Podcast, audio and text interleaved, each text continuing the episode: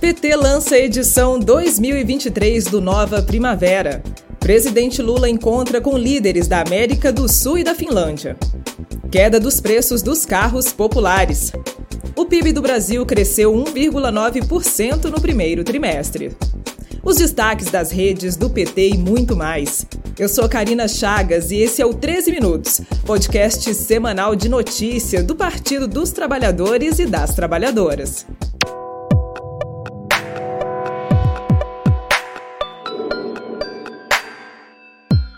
Sexta-feira, 2 de junho de 2023. Esta produção do PTcast está sendo gravada no estúdio Marisa Letícia. Eu sou mulher preta, usando uma blusa regata verde-limão, saia e tênis pretos. Meus cabelos são castanhos na altura dos ombros. Dito isso, você fica agora com um resumo do que foi notícia na semana da Rede Povo de Comunicação do PT. Vem comigo! Na segunda-feira, dia 29, aconteceu o lançamento da terceira edição da Jornada de Formação Política Nova Primavera 2023. A estratégia é transformar a força eleitoral do presidente Lula e do PT em força popular organizada, transformando eleitores em militantes sociais através da organização e fortalecimento dos núcleos e comitês populares de luta. A secretária da Escola Nacional de Formação do PT, Maria do Rosário, falou da importância da iniciativa para a reconstrução da democracia no país. Quanto mais forte for a organização partidária, significa que nós fizemos melhor a formação.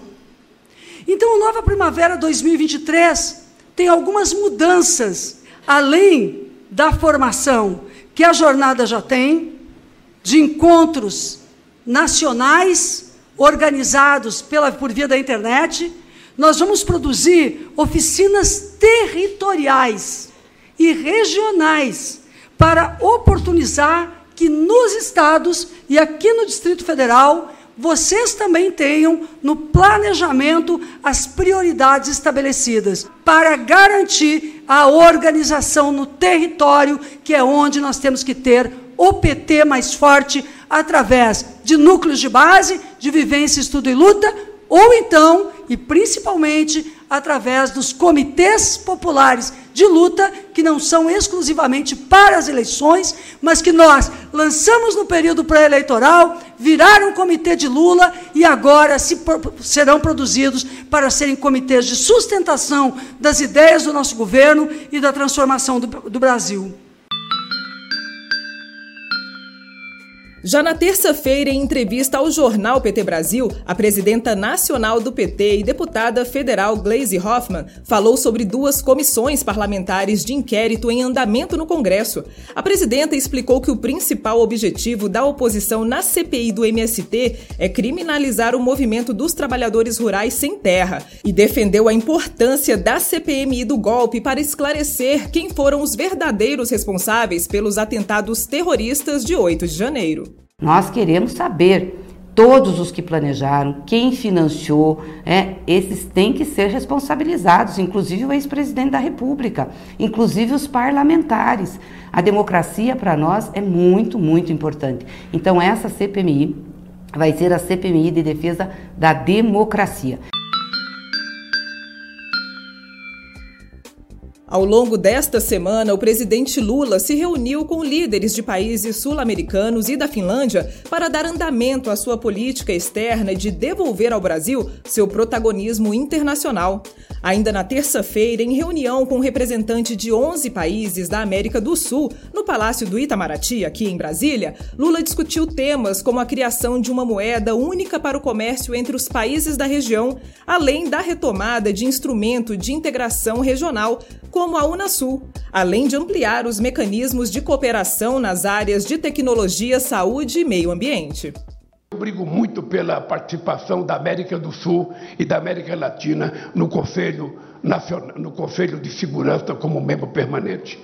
Se o Brasil for convidado, o Brasil tem que ser representante da América do Sul. Significa que antes da gente discutir uma coisa lá, a gente tem que aprovar aqui na América do Sul para que a gente possa ganhar força e credibilidade. Ou seja, é uma mudança muito forte que nós estamos querendo fazer na geopolítica mundial. Então, a reunião de hoje é o exemplo de que ou nós resolvemos nos juntar para brigar em defesa dos nossos interesses, ou nós ficamos sendo marionete na mão das grandes economias. E na quarta-feira, Vicentino, deputado federal pelo PT de São Paulo, explicou o impacto da medida do governo para baratear os carros populares. As novas regras que prevêem a redução no valor de impostos federais na fabricação de carros de até 120 mil foi anunciada na semana passada pelo presidente Lula. Os descontos nos preços dos veículos podem variar entre 1,5% e 10,96%. Vicentino defendeu a criação de políticas que complementem a redução do preço dos veículos como iniciativas para a geração de empregos e renda dos trabalhadores. A complementação dessas políticas que valorizem, a, inclusive redução de preço e estímulos, é, são as políticas que o governo Lula vai defender. São várias medidas que, colocadas com esse processo, a gente pode dar um salto de qualidade. O PIB brasileiro registrou crescimento de 1,9% no primeiro trimestre deste ano, em comparação com o mesmo período do ano passado, segundo o IBGE. Quem traz mais informações é a repórter da Rádio PT, Thaisa Vitória.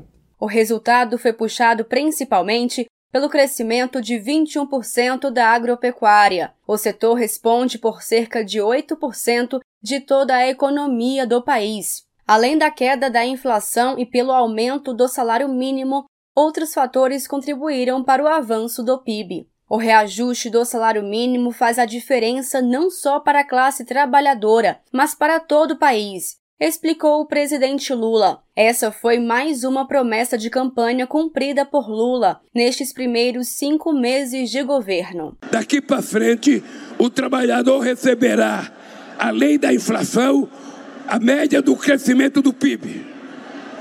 Como nós fazíamos quando eu fui presidente até 2010, que o salário mínimo cresceu 74%.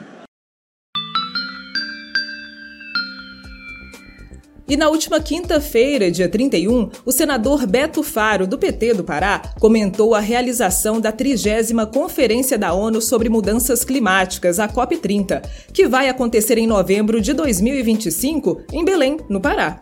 O senador falou que sediar o evento na região amazônica será uma grande oportunidade para mostrar ao mundo o potencial do Brasil para liderar a pauta climática. Belém, não tenho dúvida, vai fazer uma grande COP vai estar se apresentando para o mundo. Pode ficar certo de que Belém vai estar preparada para fazer uma grande COP, a melhor COP, o melhor momento, o melhor evento é, que já foi realizado para discutir essa questão climática.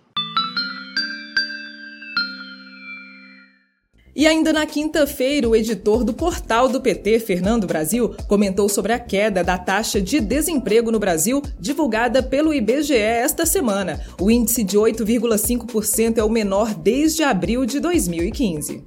É muito importante a gente ter esses números é, em mente, né, porque a gente agora tem uma perspectiva de que novamente essa taxa possa cair e possa dar sinais de que vai recuar ainda mais. É claro que é é cedo ainda para avaliar, a gente precisa continuar acompanhando os números, mas quando a gente compara esse trimestre é, entre fevereiro e abril do ano passado, a desocupação caiu dois pontos percentuais, foi de 10,5% para esse patamar de agora de 8,5%. Esse resultado pegou de surpresa ali o, os agentes do mercado financeiro e os próprios técnicos do IBGE. É, mas não é só pela queda em si, mas pelas peculiaridades desse cenário o governo Lula aprovou no Congresso Nacional uma série de matérias importantes, entre elas a medida provisória 1154 sobre a nova estrutura ministerial, o novo Bolsa Família, o Auxílio Gás e o projeto de lei 1085 que busca garantir a igualdade salarial entre homens e mulheres que exercem a mesma função.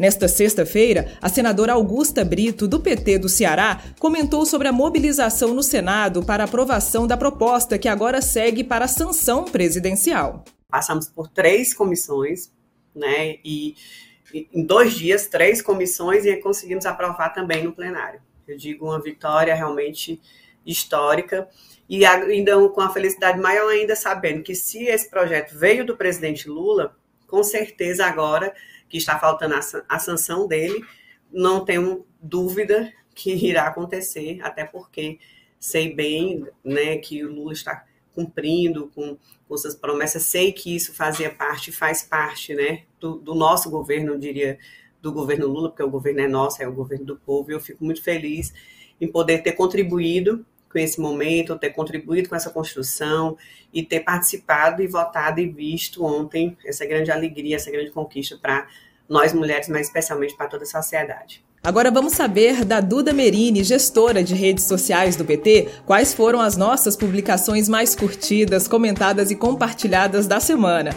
O que você traz, Duda? E o PIB do Brasil, hein? Tá lá em cima. Essa semana o IBGE divulgou que o PIB do Brasil teve o quarto maior crescimento entre todos os países do mundo. Enquanto esteve em queda nos meses de outubro a dezembro do ano passado, com o governo Lula o PIB superou as projeções e cresceu 1,9%. Sem contar que em relação ao primeiro trimestre de 2022, o PIB cresceu 4%. É para fazer o L ou não é? É! Outro destaque da semana foi a performance dos nossos parlamentares na CPI do MST, que estão trabalhando duro para desmentir os bolsonaristas que querem criminalizar o movimento e a reforma agrária. Em uma das primeiras sessões da comissão, o nosso deputado Padre João bombou ao falar com a oposição sobre seu almoço. Confere. Que no almoço de hoje, meu cardápio foi, que eu alimentei, foi arroz, e o agro não produz arroz. No meu prato, aí, presidente, tinha alface. O agro não produz alface nem feijão, nem mandioca. Viva a agricultura familiar, viva o MST e viva a reforma agrária. Deixe você também um comentário pra gente no Twitter, Instagram, Facebook ou TikTok. E quem sabe semana que vem você não vira notícia por aqui. Bom final de semana, companheirada! E esse foi mais um 13 Minutos com os destaques dos últimos dias da Rede Povo de Comunicação do PT. Se você ainda não segue o 13 Minutos no seu aplicativo, clica aí no botão seguir para você não perder nenhum episódio. E se você gostou, pode deixar cinco estrelas na avaliação. Afinal, a gente adora estrelas. E faz como a Estrela Valdez e deixou um comentário para a gente lá no YouTube. Ela escreveu em espanhol, mas eu vou traduzir.